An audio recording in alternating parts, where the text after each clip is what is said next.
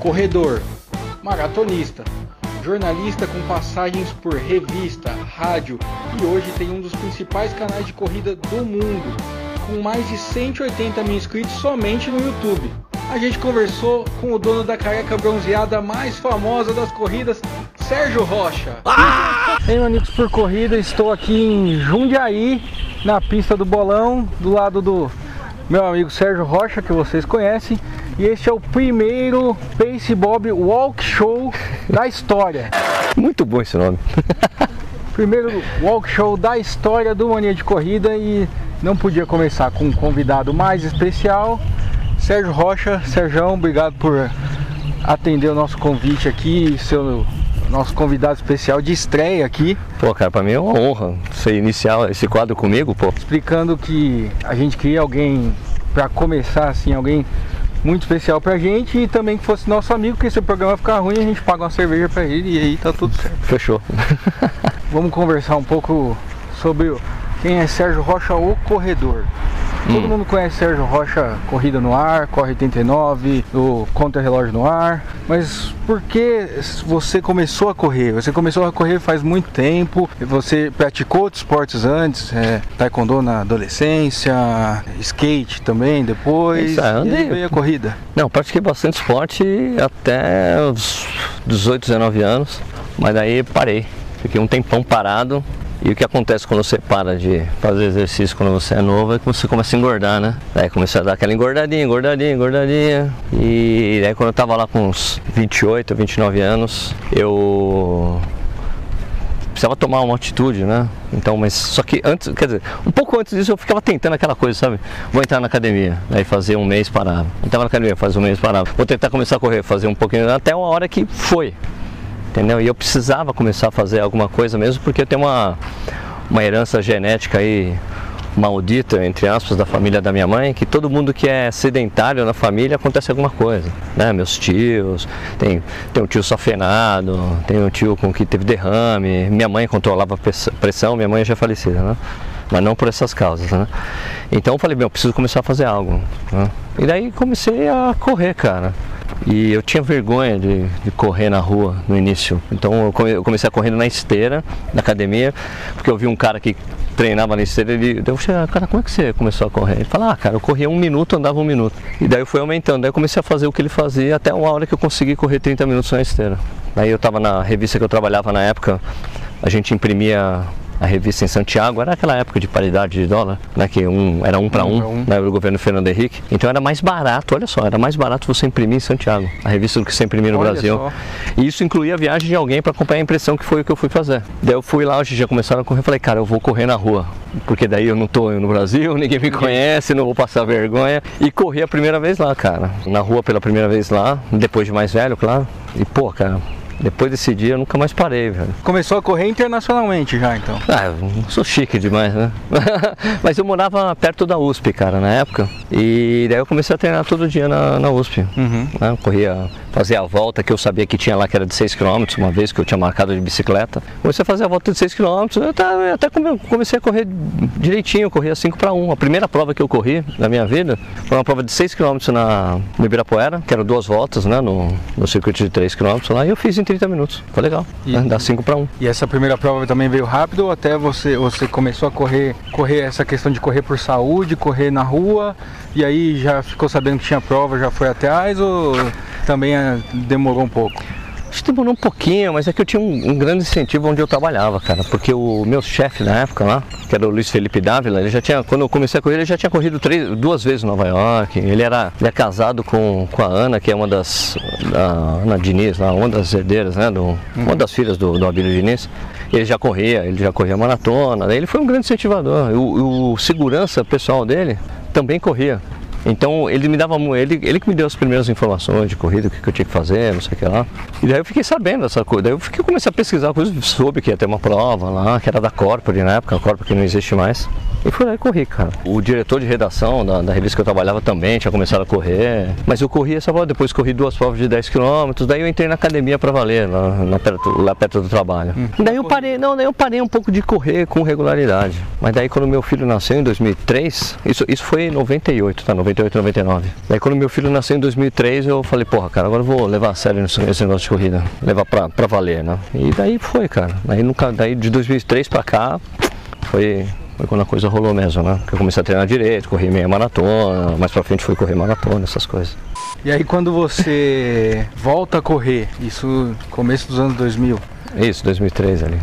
Você volta a correr já, faz sua primeira meia maratona, como é que, que Não, foi essa eu... evolução sua? Nessa época eu trabalhava na Isto é Gente. E a Isto é, ela tinha um, tinha um convênio com a com a 4N1. Falei, bom, então já que tem um desconto lá na 4N1, eu vou começar a treinar com eles para correr uma meia maratona. Foi por isso que eu comecei. É isso que eu voltei a correr. Tinha voltado a correr, daí fui correr com orientação e fui correr a minha primeira meia. Pensava em maratona? Pensava, mas assim, eu sabia que eu precisava correr primeiro algumas meias para pensar em maratona, né? Mas você tinha essa vontade de. Tinha, tinha, claro. Tinha. Eu fui correr maratona três anos depois que eu comecei a treinar direitinho. Não foi a maratona de São Silvestre, né? Não, não foi.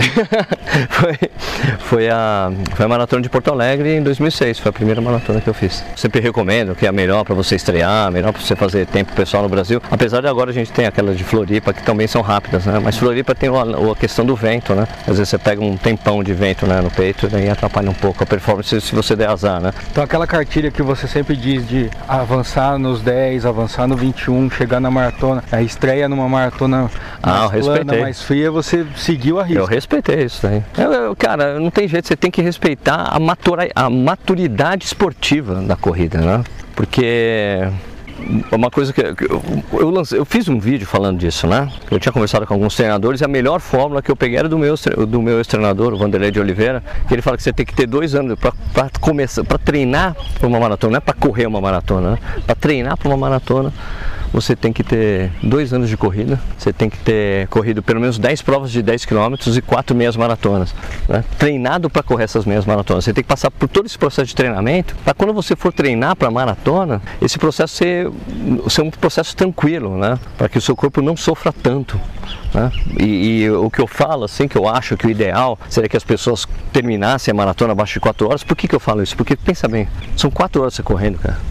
Mais do que isso, são, meu, são 4 horas e meia, 5 horas correndo. Por isso que eu sempre, olha, eu acho legal que a pessoa termine para fazer abaixo de 4 horas, porque são 4 horas que você correu. Não pelo, ah, é a glória, nossa, eu sou sub 4. Não. É porque, cara, para mim bastam 4 horas de corrida e acabou, né? Disso aí para baixo. É o que eu, que eu penso, porque daí você sofre menos, entendeu? Você fica menos tempo naquela coisa da, da maratona. Mas, pô, cara, mas eu sei que tem gente que fala, meu, olha, eu vou terminar de qualquer jeito, mesmo que eu ande o tempo todo.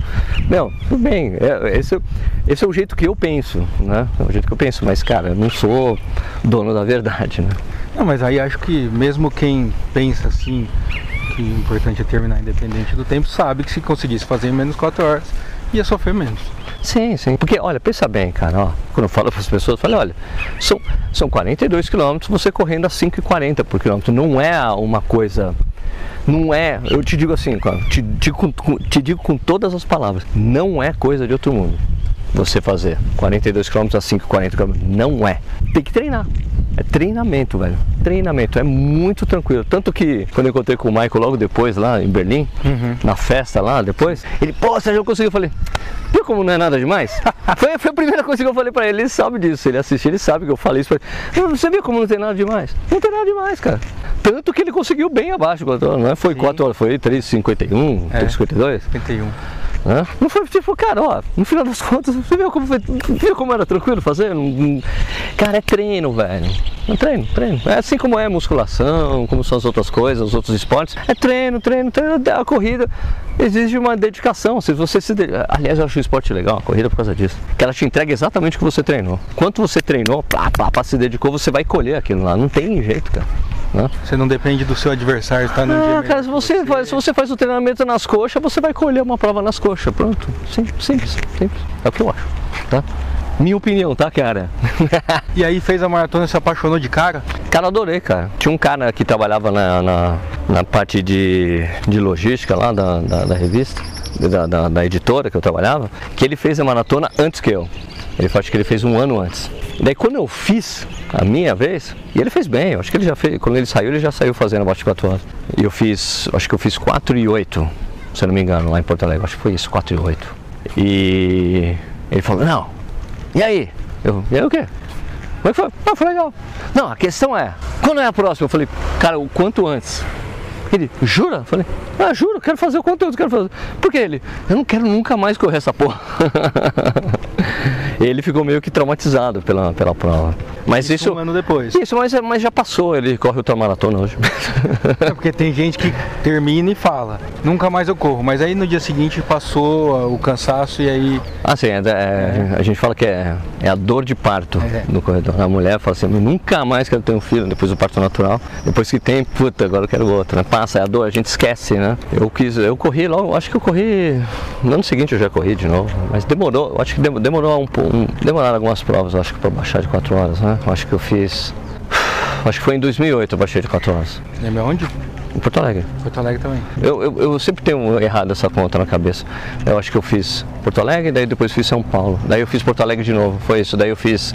Eu, eu fiz bem abaixo mesmo. Eu fiz 3,36. Você que trabalhava com a diagramação de revista, transforma isso em profissão. Pois é, a cara. corrida, né?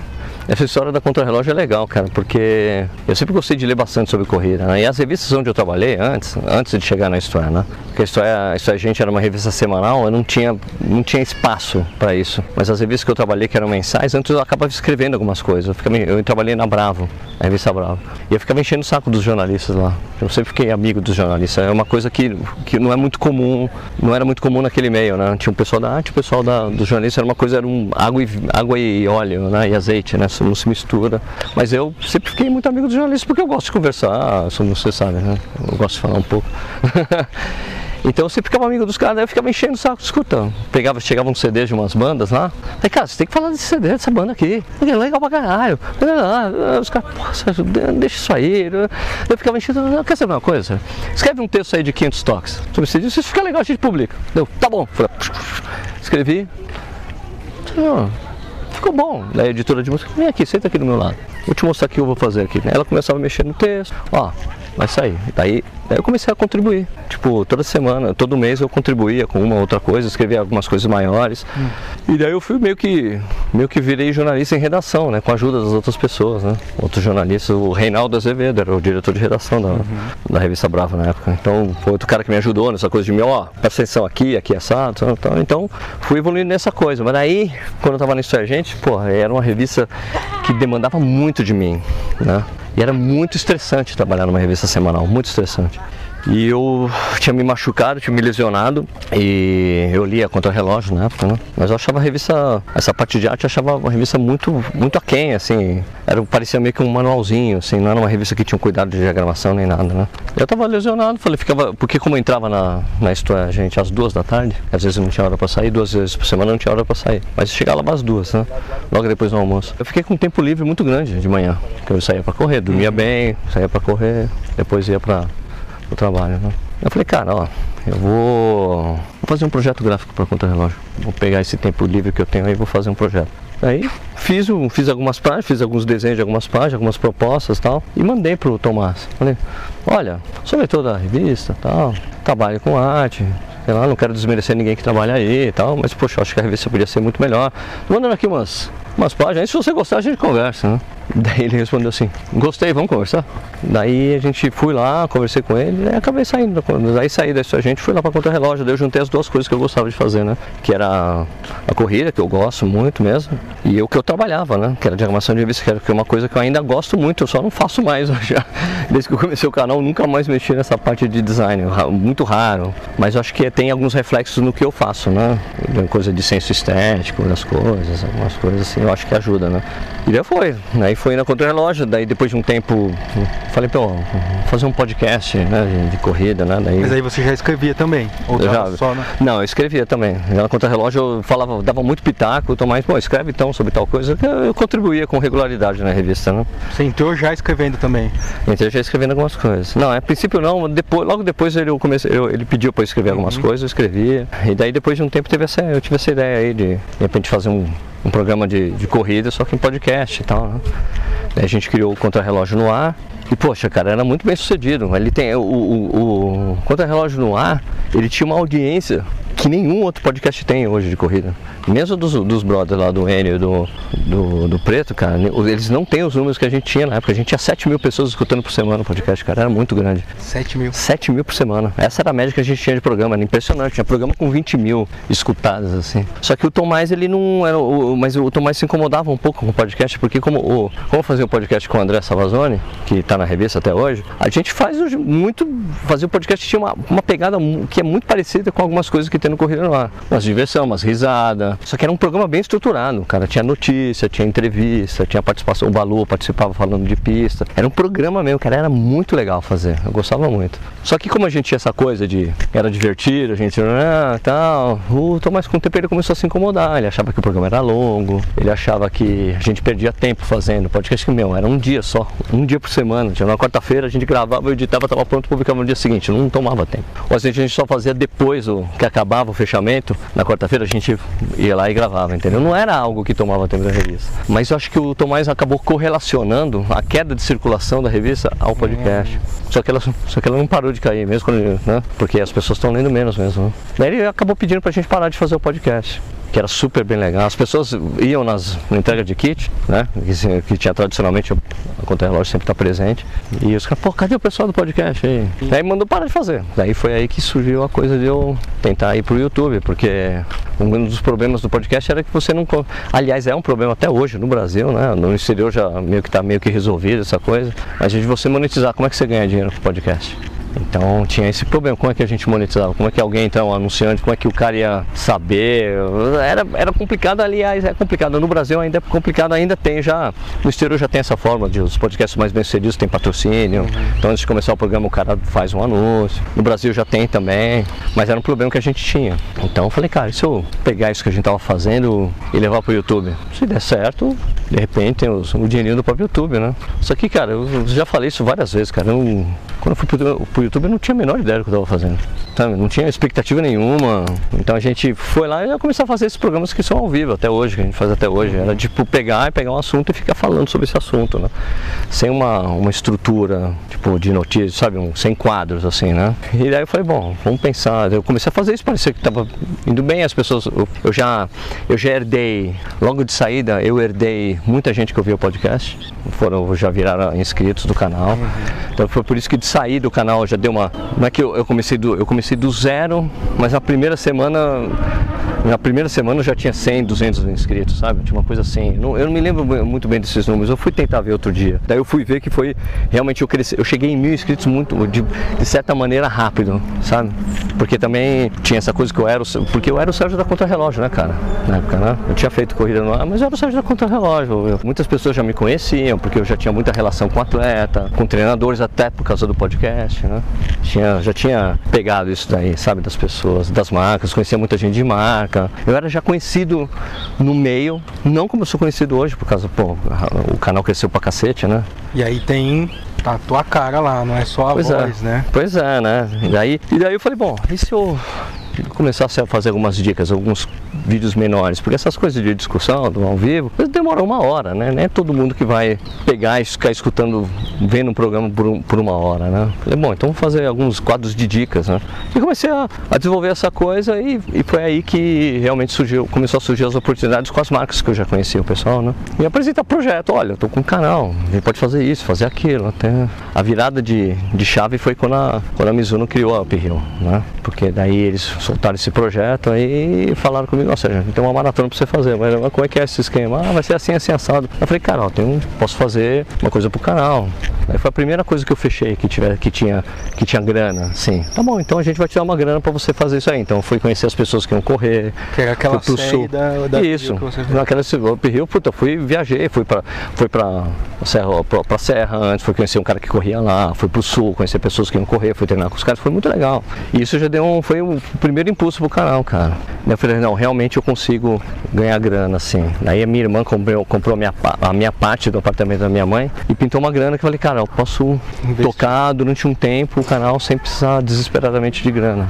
E daí eu falei, daí eu, falei, eu, pum, daí eu fui, daí mergulhei de, mergulhei de cabeça mesmo, até a saída contra o relógio, porque eu não, eu não podia, eu não queria ficar prestando conta das coisas que eu estava fazendo pro Tomás. Ah, já não, já tava meio incompatível. Daí tipo assim, ó, daí eu peguei essa grana Mizuno, precisava viajar, velho. Então eu não queria mais aquele tipo, não, mas onde você tá? Tem que fechar, tem que fazer a reclamação da revista. Eu já, trabalhava, eu já trabalhava em casa nessa época já com ele. Eu tava, não tava mais indo para contra relógio, estava fazendo em casa.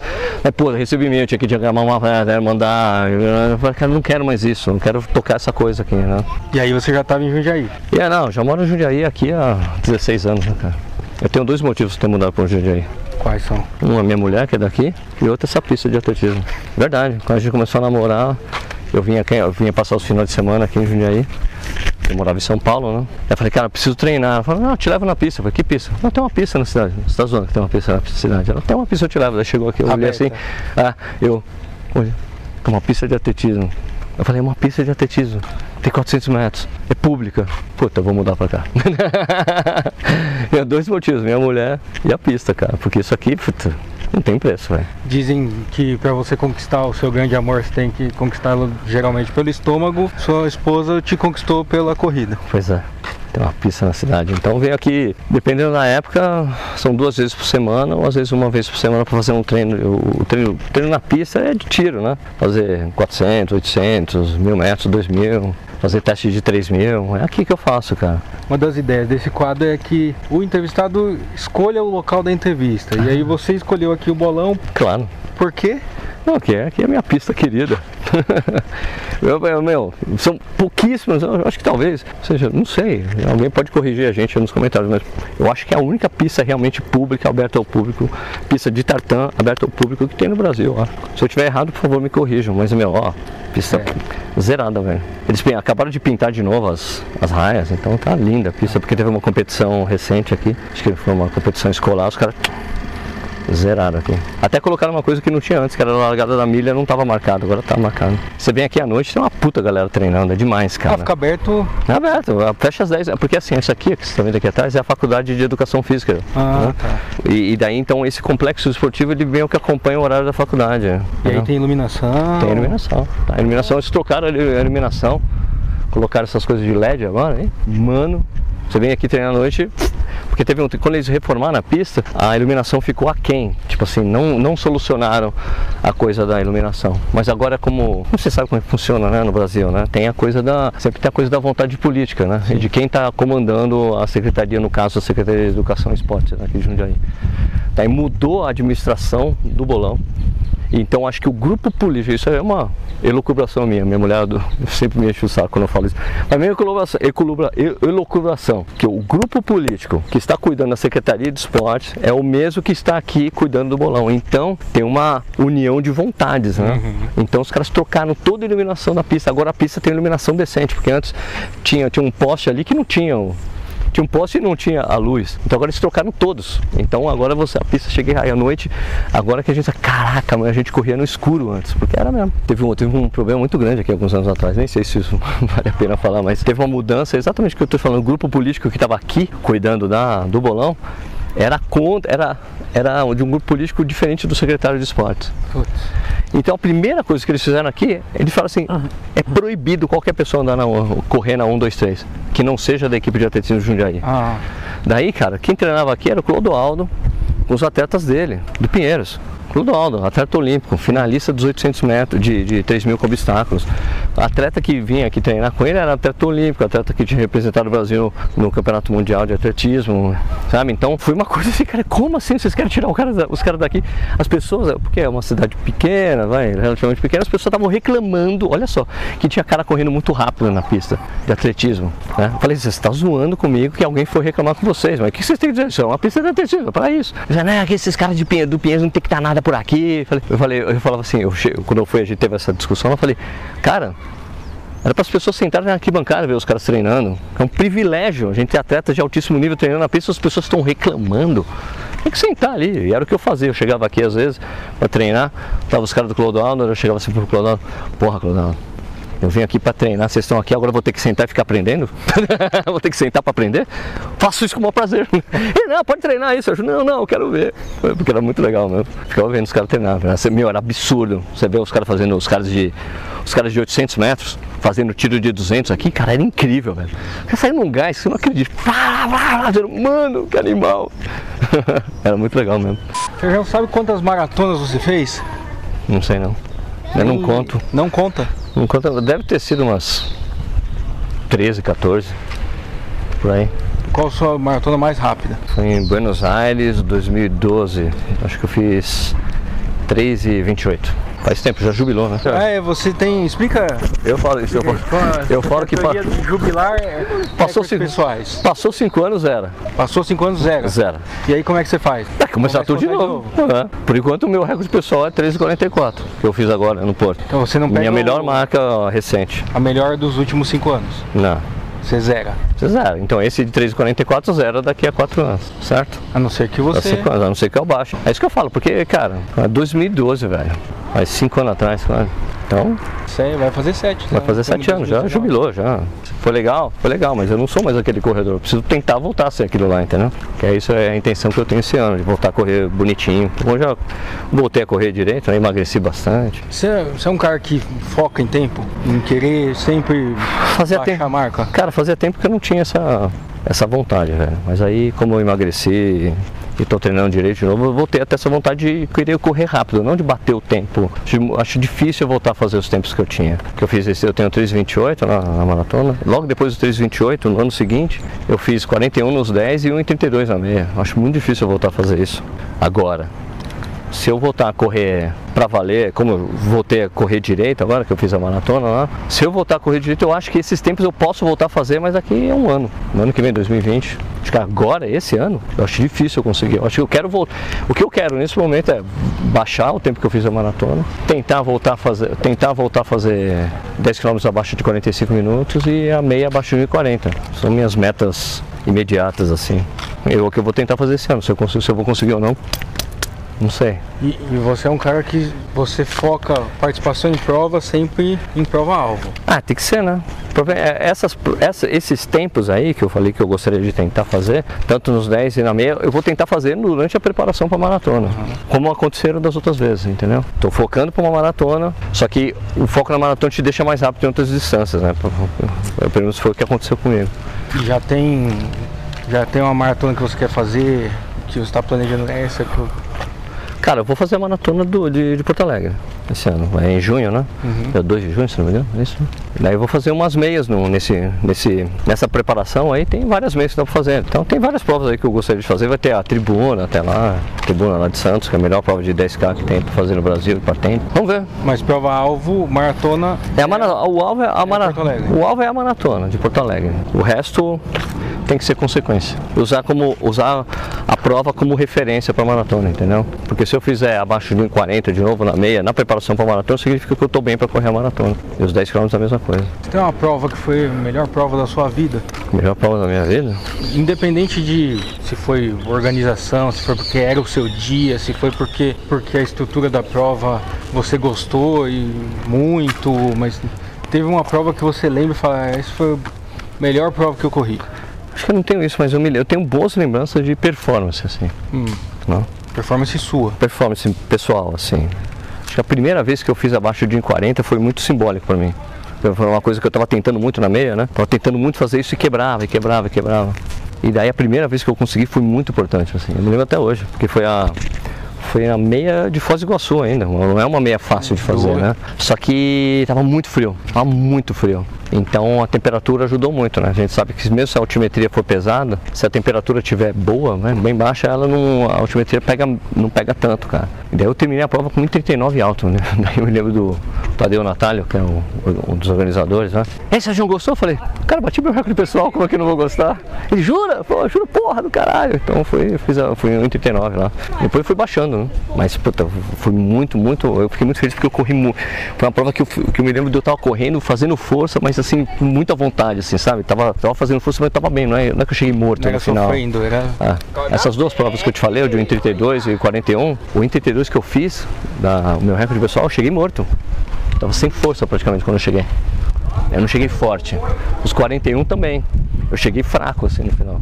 porque eu tava morrendo, já tava meio que quebrado, assim, fazendo força para terminar a prova. Então é diferente. Eu, ó, quando eu fiz 1,34 na meia, eu terminei super bem também, super forte. Eu, eu, gosto de terminar forte a prova. Você se sente mais vitorioso, entende? Então, apesar de ter sido meu recorde pessoal as duas vezes, eu terminei, tipo, meio frustrado, porque eu queria ter feito um tempo melhor do que eu fiz, na verdade, entendeu? Quando eu fiz os 41, eu queria fazer abaixo de 40. Você não tava buscando só o recorde pessoal, você tinha não. uma meta de tempo. Eu queria fazer abaixo de 40, né?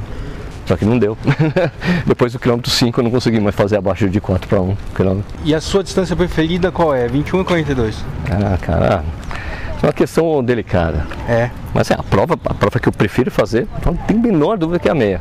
É a meia. A meia. Porque a meia maratona é uma prova que ela se situa entre a intensidade dos 10 km e o conforto, entre aspas, da maratona. Então, puta, pra mim é a prova perfeita para fazer. Você consegue fazer com força, fazendo bastante força, assim, sabe? Mas a maratona, cara, ela tem um negócio que. Puta, a maratona te traz uma carga de emoção muito grande que a meia não te traz. Como a maratona sempre tem 42 km, então ela sempre vai ser um desafio, seja tenha você experiência ou não. Agora mesmo lá no lá no Porto, quando eu corri, pô, fazia um tempão que eu não corri, fazia tempo que eu não treinava adequadamente para uma maratona. Uhum.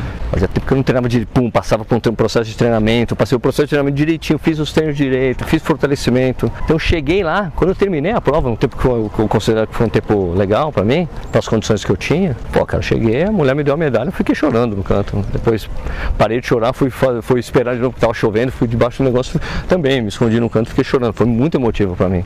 Inclusive, se você não assistiu esse vídeo da cobertura do Sérgio na Maratona do Porto, corre no Corrida no Ar, assiste esse vídeo que tá sensacional. Foi uma das coisas que, assim que eu assisti o vídeo, eu falei pro Sérgio que com 13, 14 maratonas nas costas, ver a emoção que ele termina essa prova foi algo é, muito inspirador. Ah, foi foda, meu, foi muito. E, e, eu, porque assim, quando eu comecei a falar com a câmera, eu vi que eu ia, quando eu ia chorar, eu desliguei.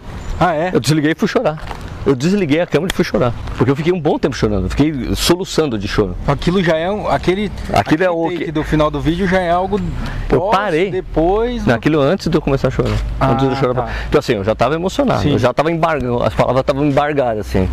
Eu parei e daí eu fui chorar mesmo, porque eu falei, eu não vou ficar me filmando chorando. então, isso aqui já basta, ó, preciso desligar isso aqui. E blá. Mano, foi muito intenso, cara. Foi, eu fiquei, porque eu fiquei feliz pra caralho, né? Que era uma. Pô, 3,44 é uma marca legal, entendeu? Fazia muito tempo que eu não fazia 3, que eu não fazia isso. Eu acho que a última vez que eu fiz. Tem até lá no, no, no, no estúdio lá. Que é um. Do o diploma da contrarrelógio né, de maratona. Isso lá tem um, ah, 3, um 3,45 que eu fiz em Porto Alegre, que foi antes de eu ter feito os 3,28, em 2012. A última vez que eu fiz 3,44. Então fazia tempo que eu não fazia esse tempo, então foi legal pra cacete, entendeu? Não, lógico, lógico é, eu fiz 3,44, eu fiz 3,45 e depois eu fiz 3,28. Mas fazia tempo que eu não fazia essa mais. Depois dos 3,28 eu não consegui encaixar mais nenhuma maratona legal. Abaixo de 3,50. Não, porque eu fiz os 3,28 e depois fiz a uphill. A uphill sai do... Ah, a uphill não, não, conta, né? É uma prova de muito diferente. Sim. Mas depois a uphill eu não, eu não, não consegui encaixar uma maratona boa. Então ter feito os 3,44, ó, legal. Uphill que além de. tem duas marcas muito boas na história do Corrida no Ar, né? Ela, além de ter ser a primeira grana, trouxe o Nishi. Eu? O Nishi já era brother, né? É que o Nishi ele tinha um quadro no o Iberê, que era um amigo nosso, ele tinha um quadro na, na, Band, no, na rádio, na Band. Sports, acho que é isso. Tinha um quadro lá, só que daí o quadro tinha. Só que o programa tinha acabado, o programa do Iberê. E no, no, no, avião, na ida, eu tava do lado do, do Sérgio Xavier, né? Que a gente chama, que é colega, né? Jornalista também, a gente ficou junto, os Sérgios, né? Sentado de coisa. É, não, o programa do Iberê acabou. Falei, ah, é? Luciano, Nish, chega aí, vou te reposicionar né? no mercado. No mercado. Vou te recolocar profissionalmente. Daí, ele, daí eu chamei ele para participar do Corrida lá, cara. E daí eu, eu, eu confesso que eu não pensava que ia dar tão certo como deu. Eu não sabia que ia dar tão certo, porque esse, o humor do Nish, eu não conhecia como eu conheço hoje. A dose, tipo o humor fino que ele tem. Uhum. Ele era mais. Não, não, ele sempre foi assim. É, só que não, eu, o Nish é um cara que a gente almoçava direto, porque uhum. ele, a conta-relógio ficava pertinho do escritório que ele trabalha. E daí a gente ia almoçar junto. A gente sempre trocava ideia e tal. Mas eu não sabia que. Eu não imaginava que ia ser tão legal o Nish lá, cara. Porque o Nish também. Ele tem ele tem a, a, carga de humor que precisa ter o, o lá, né? A brincadeira, o conhecimento também do esporte que ele tem, né? Que ele também leu muita coisa como eu li. Deu uma coisa que deu extremamente certo. Não imagino assim, o Corrida lá ser o nicho hoje, entendeu? Corrida lá ao vivo é essencial, o nicho lá. E ele faz as coberturas dele quando vai nas provas, faz os reviews de tênis também. Isso foi um recado pro Marcelo, pro Marcão? Pra Tira Claro. a mão dele. Isso, isso. Tira a mão do nicho, que o nicho é do Corrida no Ar, tá certo?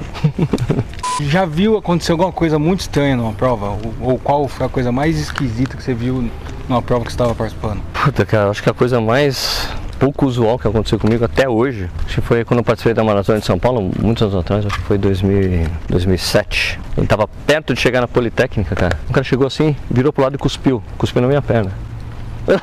Sabe quando o cara cospe sem olhar? Aham. Eu, Fá! Ele cuspiu em mim.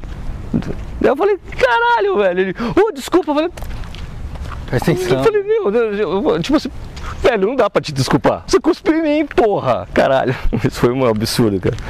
Acho que foi a coisa mais doida. Eu falei, cara, como assim o cara cospe não olha? Eu, porra, mano. Isso foi tempo pra cacete. Eu fiquei, cara, que é isso? Essas coisas de. Do cara ficar cortando. Hum. O cara cortou, deu um esbarrão numa mulher, assim. Ah, isso é. Um esbarrão na mulher, a mulher, porra, o cara. Não, desculpa lá, desculpa, o caralho vai tomar no seu c, seu filho da p. Vai se fuder. Ele, não, mas eu não vai se fuder, porra. Seu cego de merda, vai se fuder. Meu, a mulher não parava de xingar o cara, o cara foi até embora. O cara deu até uma acelerada e foi embora. Mas eu lembrei de uma boa, Bob. Dessas provas que a gente passa ali atrás do jockey, né? Aquela vida do jockey. sei. Aquela galera correndo. E aí, meu, um cara tropeça naquele estachão. O cara tropeçou, pum! Quando ele tropeçou, ele deu um rolamento, levantou e continuou correndo. O pessoal.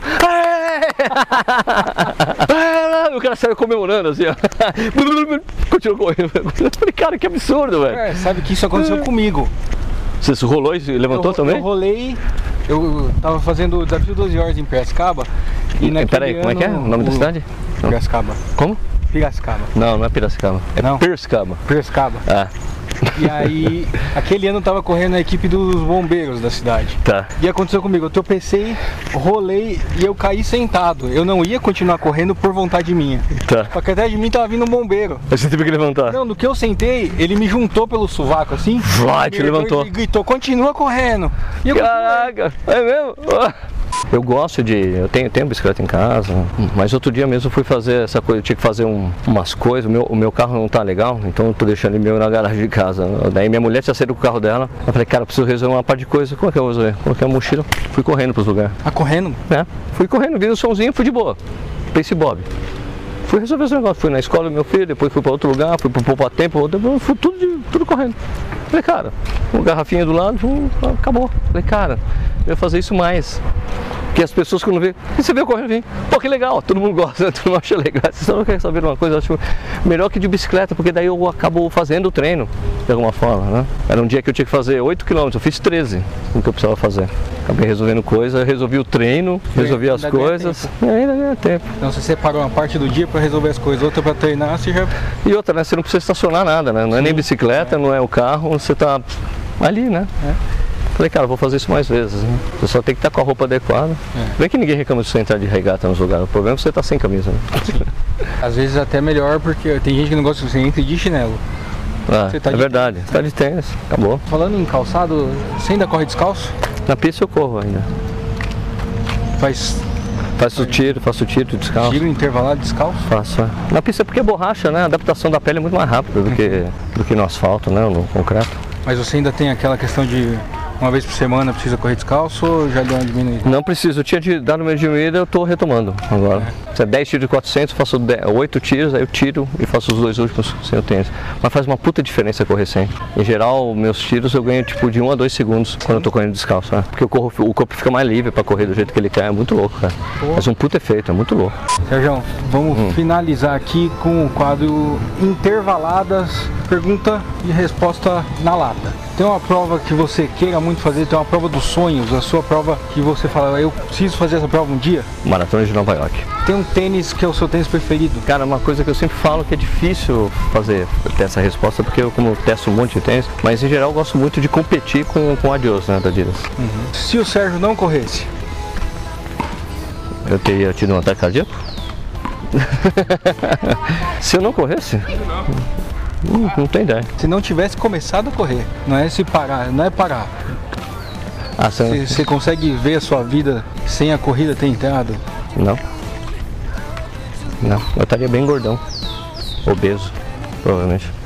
Isso aí foi o primeiro Pace Bob Walk Show, programa quadro inauguração do quadro. Obrigado aí pela oportunidade, mano.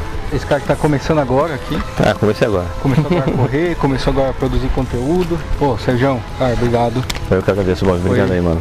Sensacional. Valeu, mano. Melhor estreia que podia ter.